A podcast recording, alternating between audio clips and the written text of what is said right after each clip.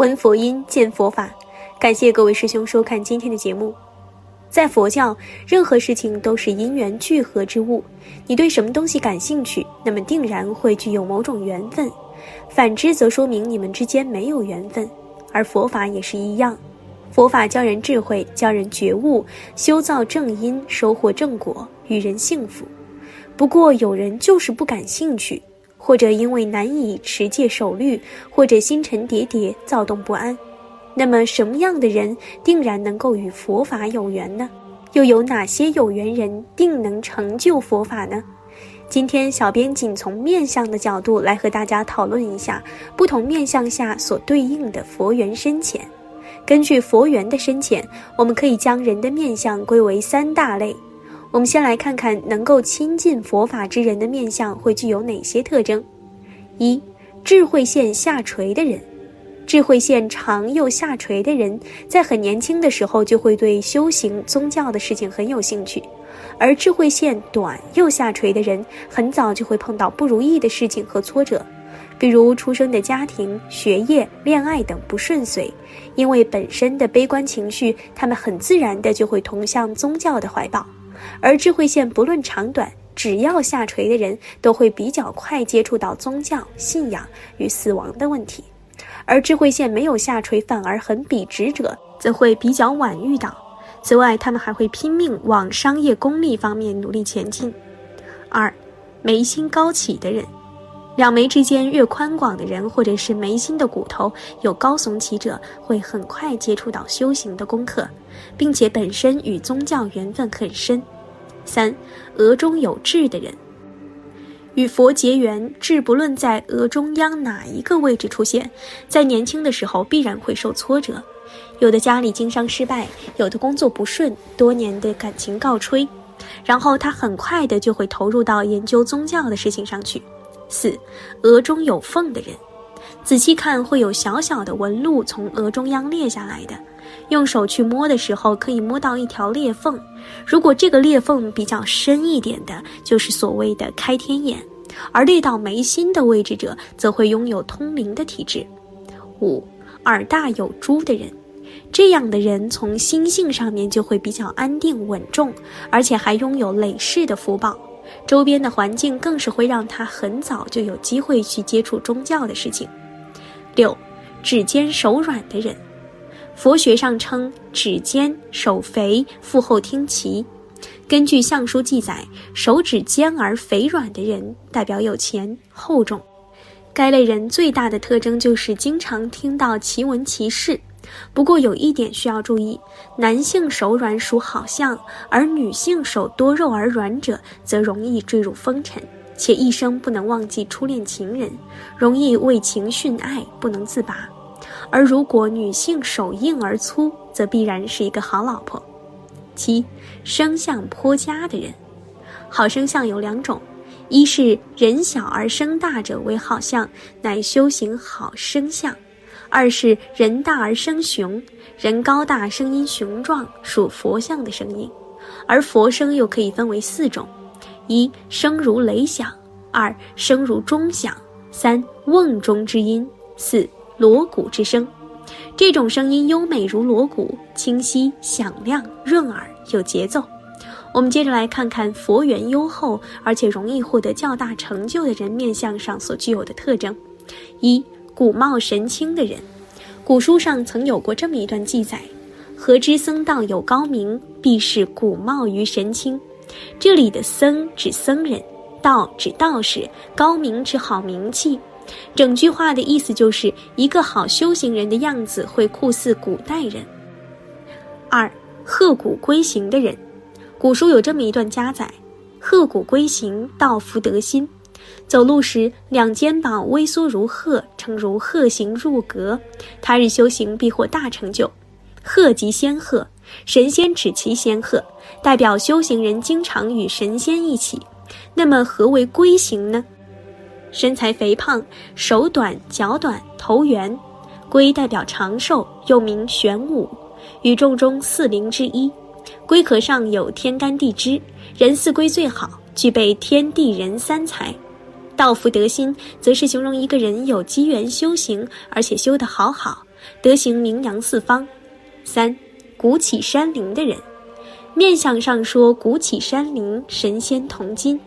这里的山林指的是额头角落魂经之上位置，这个部位有鼓或肿胀，则代表经常接近大自然环境，修行如神仙一般，与神仙一起出入同眠。四，目有精神的人，古书上有这么段记载：目有精神，世外高人。眼睛是修行最重要的地方，所以眼睛有神之人，必然都是修行有所成就之人。不过，我们也可以通过念诵心经来修双眼，在修持心经一年或半年后，面相最大的改变就是双眼越来越亮。如果眼睛还是很浑浊的话，那么则代表念的心经还不够多。此外，我们还可以用光明真言来修眼睛。当念完一百遍光明真言后，眼睛和耳珠也会变样。耳珠有否肉，在于修光明真言好与否。眼睛亮与否，在于修光明真言好与否；耳朵不够圆，无耳珠，则代表没有机会修光明言。另外，耳朵最忌棋子耳、兜风耳，这种耳朵的人往往得不到别人的帮助。五上短下长的人，古书上有这么一段描述：上短下长，走遍四场；上身短，脚偏长，脚长过腰，代表上短下长。走遍四场，走遍者，古代称挂单，经常云水行，走寺庙，做云水僧。六，额见半月的人，古书上记载，额见半月，素是师姑。从远处见到头如半月形，头依稀好像秃头，代表前世或今世有很大可能性修行，师姑托世。七，形貌秀逸的人，古书上有这么段记载。形貌秀逸，终必藏身大川。形貌秀逸指的是形象怪异、修行奇高、样子古古怪怪。大川即在山上修行。八上水如渊的人，古书上有这么段记载：上水之渊，精神澄澈，目不乱视，言不枉法，耳不妄听，目垂帘观照者，入道大修行人也。何谓上水呢？上面的水向下流下来。流到某个地方聚成池塘，养活许多花草树木，之后它不会停留在原地，而是继续向下流，是为上水。我们人也要做这上流之水。当来到下面，到了某个地方，造就这个地方兴隆而不停止，然后再向下流，又去造就另外一个地方，使之兴隆，到了最后流入大海，才是真正的归宿。人若能成为上水之渊，不断造就兴隆而不停止，这才是最好的人生。至于精神澄澈，则是指人的精神状态令别人感到清明。目不乱视，指眼睛不会随处转来转去；言不忘发，就是不乱说话；耳不忘听，就是不会随处听闻是非。我们再来说说最后一类人的面相特征。具有这类面相的人，不仅佛缘欠佳，而且还运势不好，需要多亲近佛法。一耳无垂珠者，无耳珠者在晚年会发生问题。耳珠主六十岁，虽有六十岁，但却活得很痛苦。所以这样的人一定要发大愿：我要有耳珠，我要修行。只要修行，一定有耳珠。有了耳珠，修行就有了本钱。没有耳珠，修行便没有本钱。这时候就要以修持一百万次光明真言、十万八千次心经作为基础，作为本钱。另外，耳珠主异性贵人，男性指女性贵人，女性指观音兵。二，三间齐全者，三尖就是指指头尖、鼻尖及嘴尖。从上望下来，嘴如三角形，具有头尖、鼻尖、嘴尖三尖者，一生贫穷，一生愚蠢，开不到智慧。这种面相之人，必须马上就开始修行，不然注定结局悲惨。三，眼如羊刃者，羊者即羊眼，眼睛在眼白中间，俗称四白眼，代表突发死亡，例如撞车、意外、谋杀等。四白眼最凶，此三白眼。三白眼分为上三白和下三白两种，有此面相之人一定要好好修行，不然三十五到四十岁期间会有刀光剑影、交通意外。此外，经常眨眼、睁眼及色眼者，也会在三十五到四十岁期间发生大凶劫。眼睛出现问题，一定是在这五年里，因为眉主三十一到三十四岁，鼻主四十一到四十九岁。那么，是否有什么方法可以避免呢？修行上有句话：“长发失孤，目望者仁。”修行能够使人开心，等于间接救了肝，肝又间接救了双眼，亦代表心。眼为心之所描，心亦受到改造，所以四白眼、三白眼、经常眨眼、睁眼及色眼的人，修行一定要趁早。四福缘浅薄者，无双下巴、无下巴或尖下巴等特征，皆属于福缘浅薄者的范畴之内。此外，根据相学理论，男女下巴尖、无下巴代表老来孤独。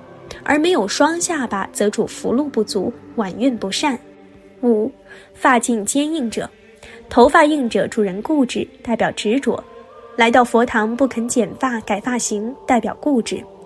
颈项坚硬也是执着，不肯低头，性格反叛，难招好运。六，门牙损坏者，门牙代表父母，门牙亮，父母恩爱，门牙也代表婚姻，门牙蛀，婚姻无望。门牙亮则夫妻恩爱，所以适当的整容也可改运。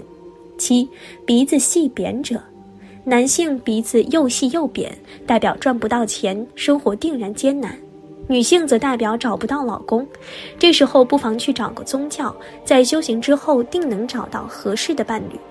八，声相不佳者，声轻，说话是声音飘飘若仙，似有但无，声相称凶相。声浮，听到了好像听不到；声散，说话是一堆堆，不能连成一体，没有抑扬顿挫；声低，声音低沉，无法听到；声小，声音如雀仔那么小；声如破锣，声音不圆润，犹如噪音；声娇，声音沙哑而干涸；声大而尾音娇；声雄而不圆，声音雄壮但不圆润。以上八种声相皆属于凶相，都需要通过修行来改善。上述的三大类面相所对应的佛缘深浅，大家不妨对照一下，看看自己究竟属于哪一种，佛缘几何。佛缘深厚之人不要骄傲，保持初心，努力修行，相信今世一定能有所成就。而佛缘较浅的人也不要气馁，只要你能够努力修持佛法，相信你的命运一定也能随之改变。好了，今天的内容就和大家分享到这儿了，期待大家在视频下方留下自己的感悟。那我们下期节目再见。